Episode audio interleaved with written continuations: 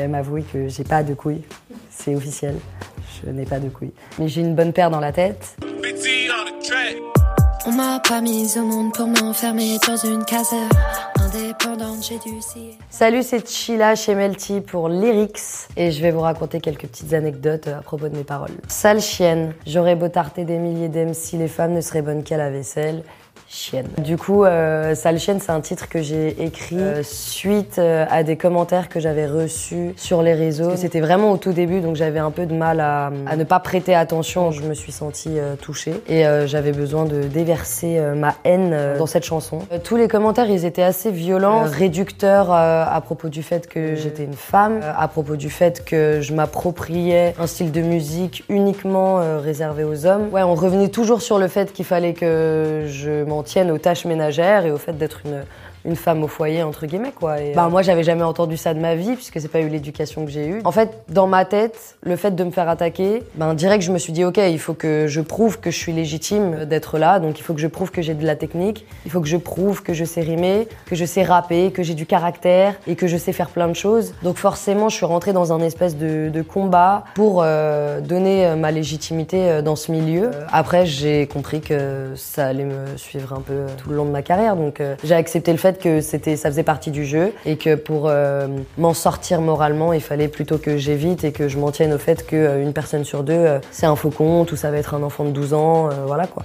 Premier jour d'école. Pendant ce temps, maman cherche les billets, papa dans nos prières, Mauvaise élève, je suis dissipée, le frère lui veut briller. Euh, quand je dis maman cherche les billets, papa dans nos prières, c'est vraiment euh, recontextualiser en fait le fait que j'ai perdu mon père assez jeune et que ma mère a dû euh, éduquer mon frère et moi seuls dans des conditions pas forcément simples, mais ouais, j'ai été éduquée par une femme forte, euh, qui a apporté sa famille euh, à bout de bras et qui a tout fait pour euh, qu'on ne manque jamais de rien. Et pour moi, ça a été une force vraiment pour me construire. Papa dans nos prières forcément parce que moi j'ai hérité de mon père ben, mon oreille et ma voix. Donc c'est lui qui m'a transmis la musique. Il n'y a pas un jour que je passe sans que je pense à lui et tout ce que j'accomplis finalement c'est une manière de lui rendre hommage. C'est ma plus belle façon de lui rendre hommage. Et c'est sûr que suite au décès de mon père, moi j'ai commencé à devenir un peu euh, compliqué à gérer aussi entre guillemets. Et je pense que ouais ma mère forcément hein, elle est devenue d'autant plus protectrice. Mais moi j'avais besoin euh, bah, de m'accomplir par moi-même aussi. Donc c'est pour ça que j'ai demandé à m'éloigner du noyau familial euh, et de, partir en internat pour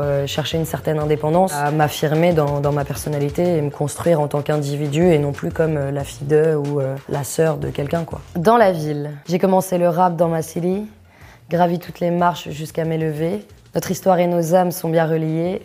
Au sommet de la côte, peu séjour Bon, je sais qu'il y a plein de gens qui comprennent pas vraiment d'où je viens, euh, qui je suis. Et c'est un peu euh, relou pour moi parce que je suis dans un truc où j'ai pas l'impression d'appartenir vraiment euh, à un quartier, à une ville ou à un département. Enfin, j'ai tellement gravité dans plusieurs espaces. Mais Lyon, c'est fondamentalement ma ville de cœur parce que c'est là-bas où j'ai commencé à me construire en tant qu'adulte. C'est là-bas où j'ai fait mes premières dates de concert, mes premiers open mic. J'ai eu mes premières déceptions, mes premiers échecs aussi. Et ça m'a beaucoup forgé. En ouais, on a un loyer à payer, qu'il faut bien manger à la fin du mois qu'on doit aller travailler, qu'on se retrouve face à des gens euh, qui sont pleins de mépris, pleins de condescendance. C'est là aussi où je me suis rendu compte que finalement le milieu de la musique, ça allait être un peu plus compliqué que prévu parce que euh, voilà, je me suis quand même retrouvée dans des situations où euh, on me prenait pas au sérieux, des comportements en fait, des regards, qui m'ont fait beaucoup douter sur bah, justement ma légitimité à faire du rap, sur comment j'allais m'en sortir pour manger à la fin du mois, sur finalement les personnes qui étaient fondamentalement là pour moi et puis ceux qui étaient là quand ça les arrangeait.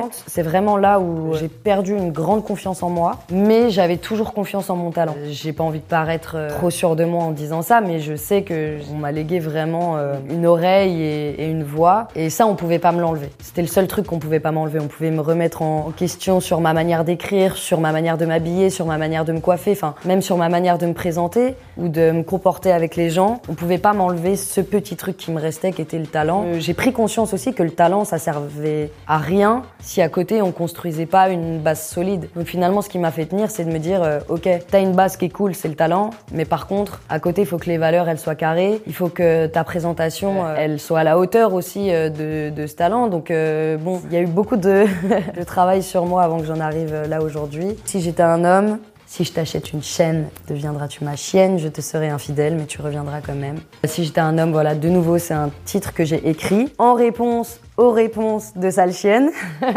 on m'a beaucoup taxé du fait que j'accablais les hommes, alors que bah c'était pas ça le message. Je suis pas en train de vous accuser vous les hommes. Euh, je veux dire moi je suis entourée euh, majoritairement d'hommes. Moi j'ai jamais voulu tirer dans les pattes de qui que ce soit. ce qui fait partie de mes valeurs c'est l'unité aussi et je trouve qu'on est plus forts tous ensemble unis que à être là à se tirer dans les pattes. Euh, ouais les féministes, ouais les misogynes, enfin pas du tout. Et donc si j'étais un homme c'était vraiment une manière de dire écoutez il y a des comportements qui sont abusés, qui sont pas normaux. Quand une femme se fait insulter euh, sur les réseaux ou harceler dans la rue, c'est pas normal. L'ignorer, c'est pas normal non plus. Et l'accepter encore moins. Donc euh, pour moi, les hommes, ils font partie essentiel aussi euh, de ce combat euh, pour l'égalité. C'est pas juste à nous, les femmes, euh, de nous positionner en disant ah on est là, on est victime de quelque chose. Non, c'est aussi aux hommes de prendre aussi conscience qu'au bout d'un moment, ouais, il peut y avoir des comportements qui ne sont pas acceptables envers une femme et qu'il est peut-être temps d'en prendre conscience et de se réveiller. Quoi. Je suis pas là pour vous accabler en fait, mais pour ceux qui ne connaissent pas les comportements auxquels on peut être confronté, ben il est peut-être temps que le temps de trois minutes vous puissiez vous mettre à notre place et à la place des femmes qui subissent des violences, qui subissent des critiques.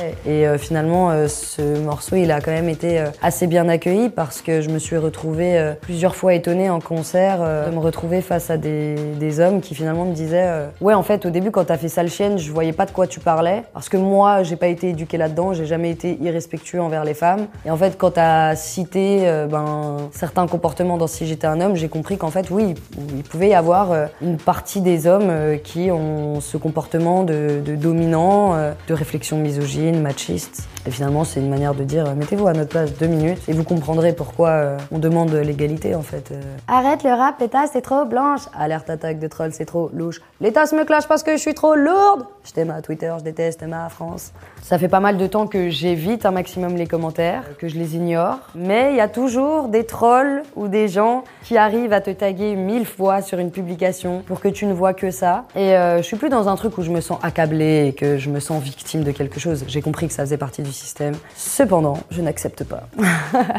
et je n'accepte pas le fait euh, de nouveau qu'on me réduise uniquement à mon sexe ou à ma couleur de peau. Je suis franco-malgache, je suis blanche. Alors oui, c'est peut-être euh, plus facile pour moi que pour d'autres. Euh, ça serait hypocrite de dire que c'est tout aussi difficile quand on est blanc de réussir que quand on est noir ou chinois ou arabe dans, en France parce que c'est une réalité. Je suis sortie blanche, voilà, c'est comme ça. Mais par contre, j'ai été éduquée à l'africaine, j'ai un père malgache. Je suis entourée de gens noirs, je suis entourée de gens arabes, je suis entourée de gens métis et de gens blancs. Et je sais que ça se voit pas comme ça, mais j'y tiens à mes origines. J'y tiens profondément parce que ça fait partie de mon héritage. Et vous pouvez essayer de me casser la tête à essayer de me réduire à des détails. Pour moi, c'est ce qui fait ma force aussi. Mon métissage, il se ressent dans ma musique également. Je fais du rap euh, comme je peux faire du R&B, euh, comme du, conscient ou de l'ego trip. Euh, j'ai pas envie de nouveau qu'on me réduise au simple fait que je suis blanche alors que en vrai, je suis plutôt jaune. Tu vois ce que je veux dire? Et en fait, ce qui m'a fait bizarre, c'est que on m'a rappelé le fait que j'étais blanche alors que j'ai grandi dans une région où j'étais pas assez blanche. Tu vas à Madagascar, bon bah on te dit ouais t'es une vasa, t'es une blanche, c'est comme ça. Et donc de nouveau, j'ai l'impression qu'on m'arrache euh, mes origines auxquelles je tiens tant parce que c'est ce qui me relie à mon père aussi. ma force, c'est le métissage. Et j'ai pas envie euh, de nouveau euh, de devoir me justifier de non, mais en fait, je suis pas si blanche que ça, j'ai des origines de machin. Non, je suis chila avec une transmission qui est ben, le métissage. Et voilà, c'est quelque chose que je défends parce que c'est ce qui fait la force de notre société actuellement. Je me sens comme un électron libre qui n'est ni accepté par ses origines, ni accepté par par le rap, ni accepté par les hommes. Enfin voilà, on me renvoie toujours à quelque chose de euh, tu n'es pas à ta place. Et en fait, euh, je suis à ma place. Et ma place, elle est partout. Et je vous emmerde.